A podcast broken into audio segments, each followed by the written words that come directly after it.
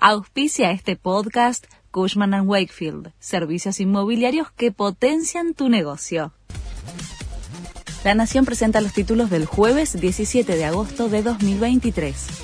Sergio Massa dijo que se queda en economía hasta diciembre. Irme, y en eso coincido con Javier Milei, sería generar mayor desestabilización, explicó en una entrevista.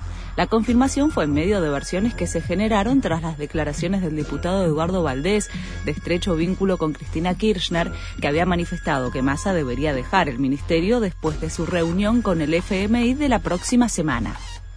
El gobierno oficializó la creación de la unidad para negociar el acuerdo de precios.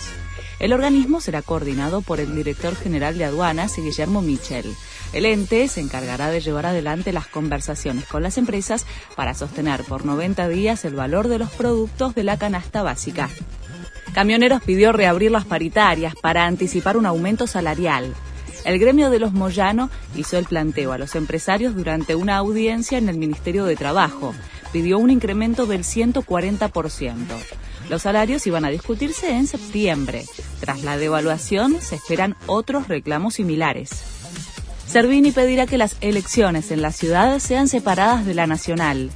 La jueza electoral nacional prepara una presentación para pedir que en octubre las elecciones porteñas se hagan otro día que las nacionales o que se busque el mecanismo para diferenciarlas es como consecuencia de los problemas que la magistrada denunció que ocurrieron con el uso de la urna electrónica para la votación de cargos locales.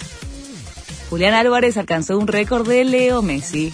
La araña consiguió una nueva estrella con Manchester City, que venció en los penales al Sevilla en Grecia. De esta manera, el jugador de 23 años logró el decimocuarto título de su carrera con la Supercopa de Europa, la misma cantidad que ostentaba la pulga con esa edad. Este fue el resumen de Noticias de la Nación.